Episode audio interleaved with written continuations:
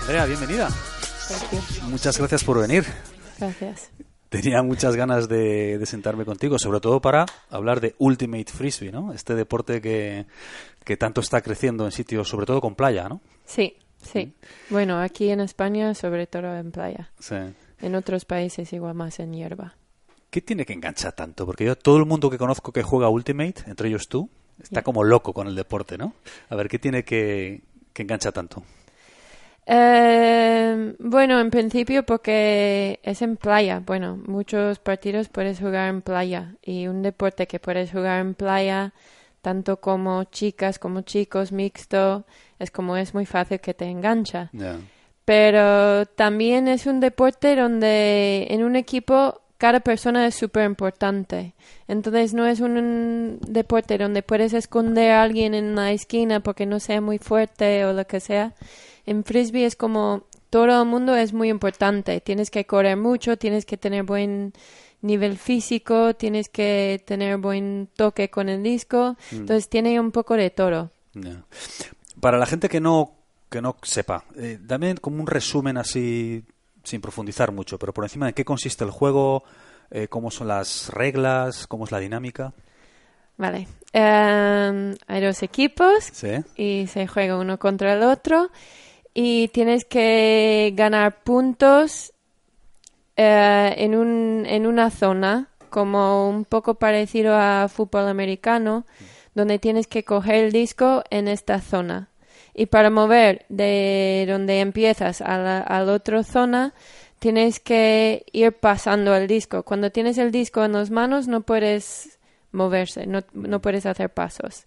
Las demás están corriendo hacia el disco intentando ah, evitar la defensa, defensa, pero el que tiene el disco no se mueva. Y en hierba juegas 7 contra 7 y en playa 5 contra 5. Y las cosas importantes también son de mover el disco y hacer la defensa, intentar hacer intercepción con el disco para que el otro equipo no tiene control del disco. ¿En qué se diferencia el playa y el césped? O sea, aparte de que dices que son dos jugadores más en césped, ¿el campo es igual? ¿Y cómo es la dinámica? ¿Es El campo es un poco más grande en en césped. césped. Y tiene sentido porque correr en playa cuesta mucho más. Sí. Pero el juego es igual. eh, lo único es que, por ejemplo, ya cuando llevas años jugando se ve que jugar en, en hierba cuesta más como tu cuerpo sufre más físicamente. Más lesiones y cosas así. En playa es como más suave. Pero claro, que tienes que correr en playa, saltar en playa, entonces también tienes que tener otros músculos. Pero el, el juego en sí es igual. en los dos. ¿Qué es eso de que no haya árbitro? Yo cuando leí esto no daba crédito. A ver, ¿cómo qué se llega? ¿Por consenso a las decisiones o cómo lo hacéis? Es que hay mucha gente que tiene problemas con eso. Sí. Pero a mí me Incluso encanta. Gente, incluso gente que juega. No, No. yo creo que la gente que juega Lo ya entiende. están todos mm, Sí. de acuerdo con Ya. las reglas. Em, la cosa es que igual en otros deportes, sabiendo que hay árbitro, intentas esconder cosas, ¿sabes? Como que intentas empujar un poco y eso es lo normal porque está aceptado que el árbitro es lo que controla.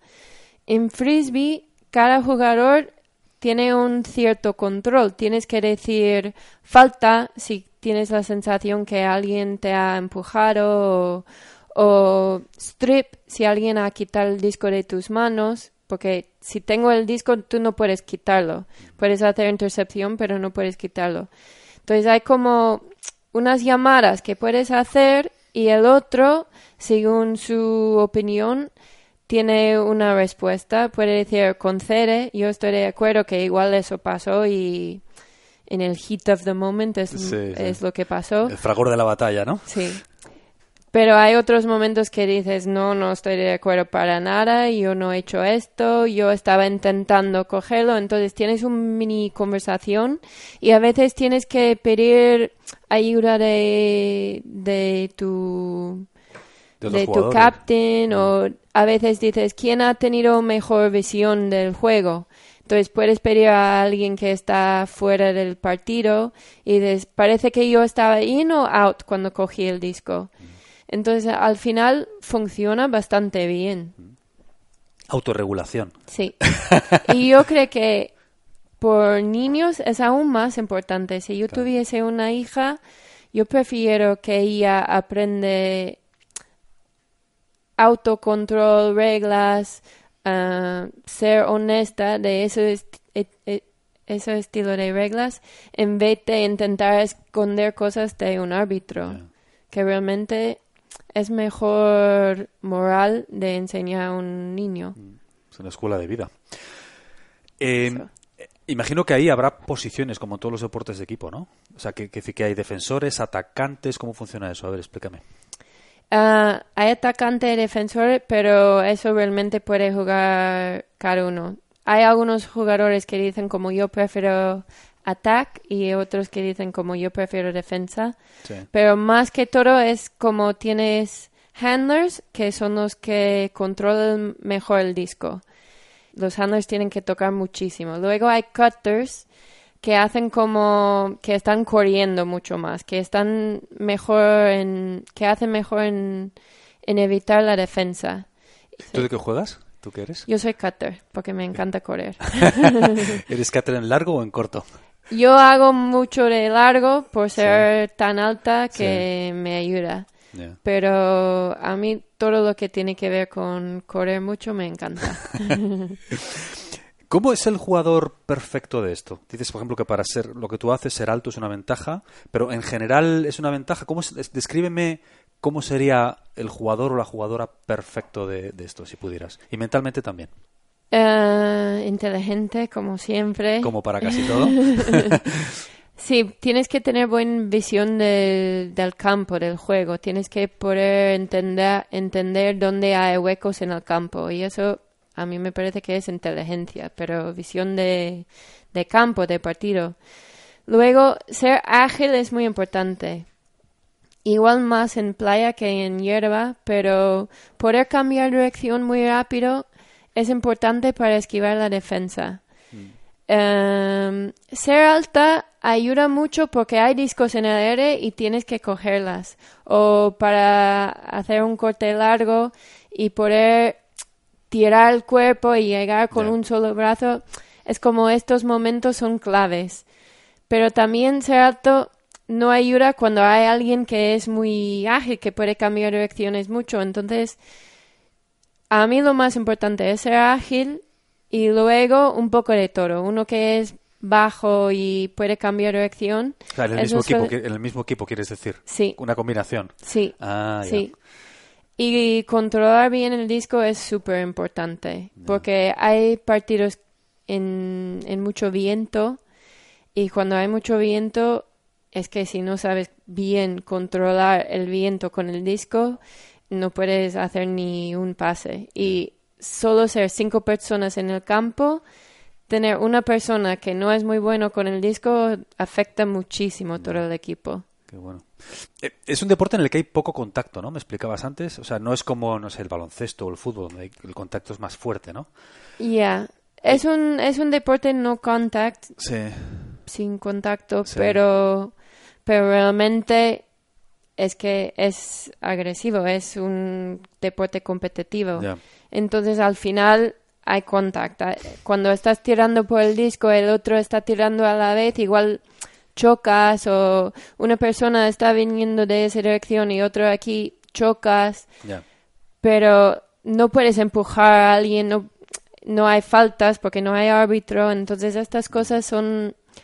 Y, y, si, y si hacer algo eh, ca- puede causar daño a otra persona, como si tú estás yendo por el disco desde esa dirección y yo creo que puedo coger el disco desde la otra dirección, no puedo ir y chocar contigo, eso sería falta y, y no, no cuenta el punto. Entonces, tienes que tener autocontrol de tu cuerpo y entender dónde va el disco, pero si es competitivo y sí hay, hay, hay A veces, contacto. a veces pasan cosas, ¿no? Sí, sí. Eh, ¿Cuáles son las lesiones típicas de este deporte? Imagino que, por lo que estás diciendo, se verá mucha gente, pues, hay muchos niños que juegan a esto, pero hay mucha gente ya adulta que se está iniciando en este deporte, ¿no? En el Ultimate. ¿Cuáles son las lesiones típicas? ¿Con qué tengo que tener yo cuidado si me animo a hacer Ultimate? En principio los dedos. ¿Dedos?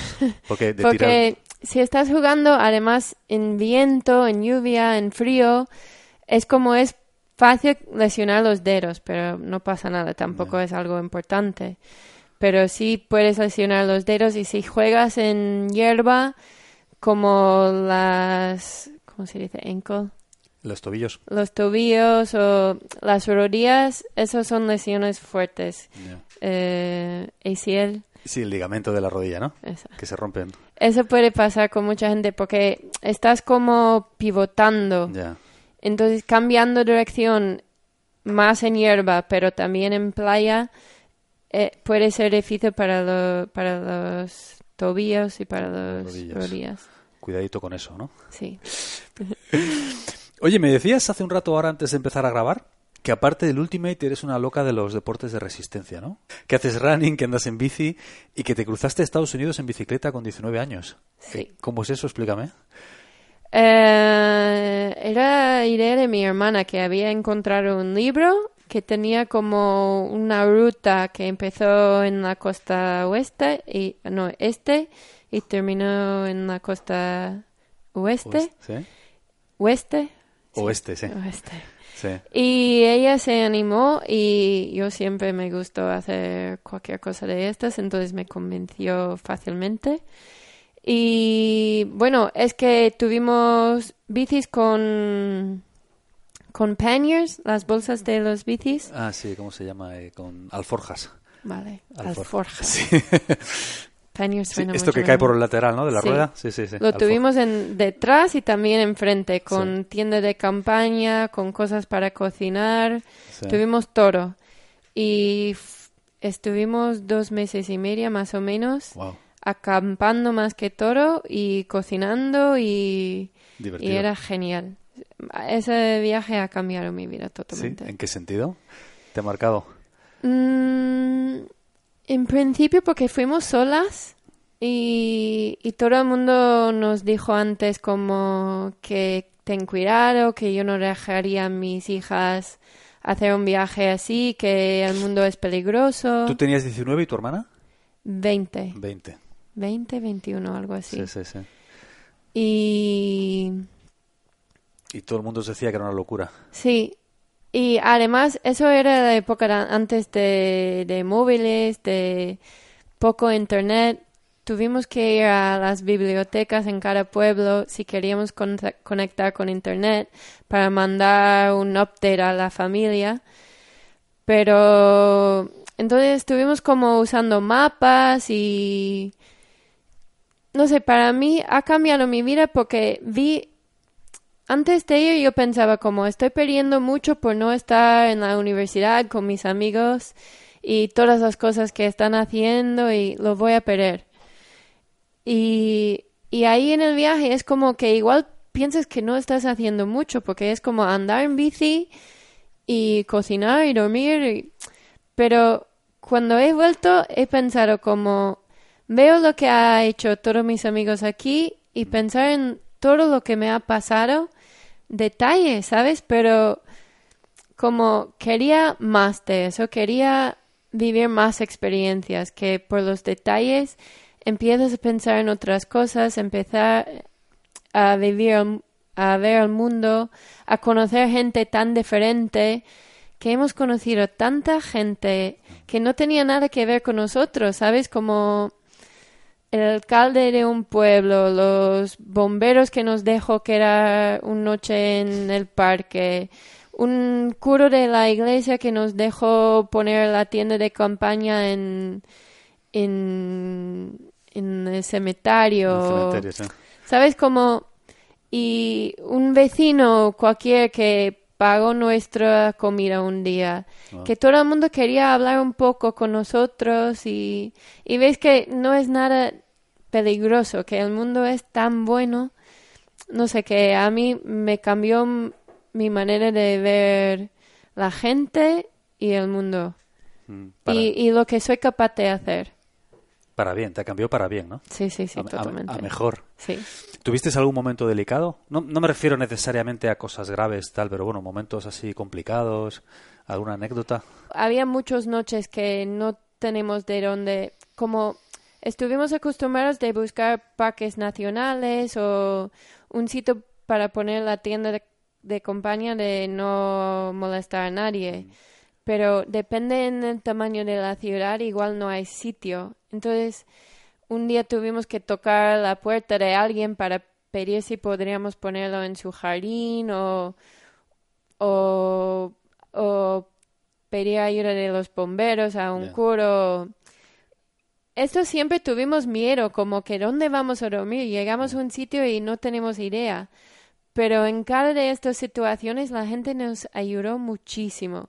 Un día hemos dejado la cartera y las mapas en la casa de, de la gente que nos ayudó la noche anterior y fuimos casi 100, bueno, 100 kilómetros. Y estuvimos pensando que ya tenemos que volver y llegamos a, no sé, no sé dónde fuimos, pero habían llamado la familia dejaron un mensaje diciendo que tuvieron nosotros, igual habían encontrado donde íbamos por el libro o algo así. Y habían enviado por correo nuestras cosas al sitio este Joder. y, y sin, sin pedir nada.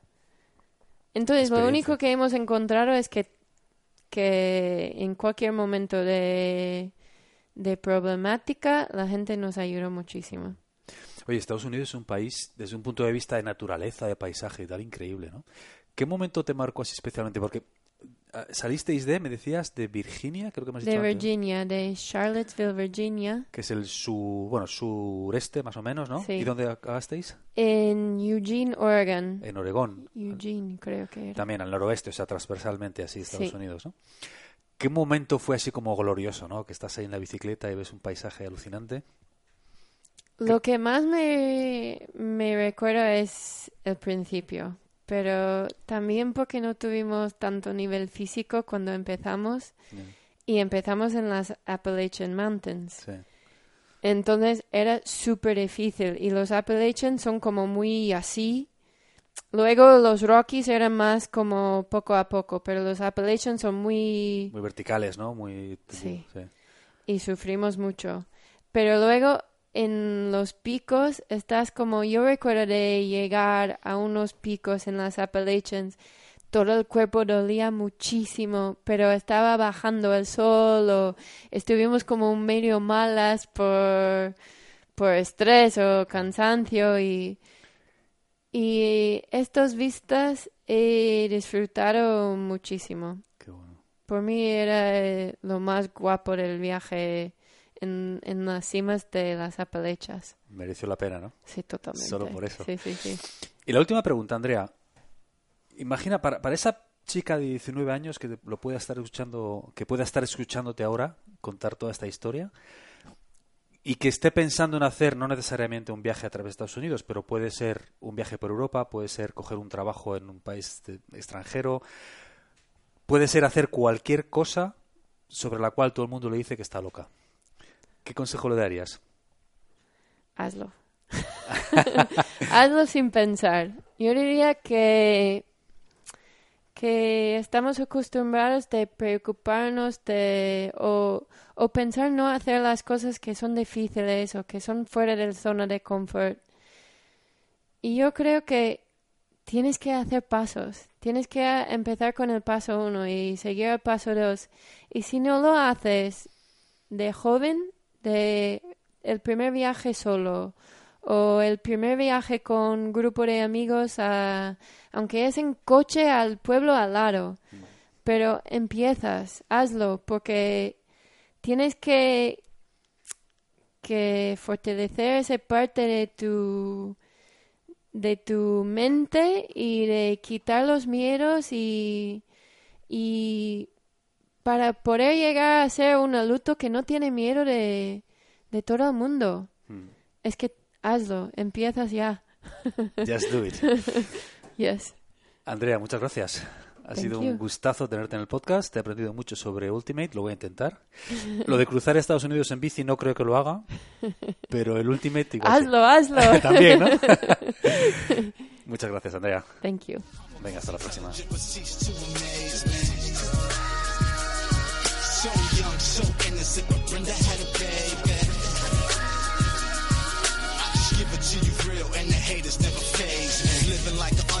So I had to conquer it. Hung around the corner stores, money and I profit.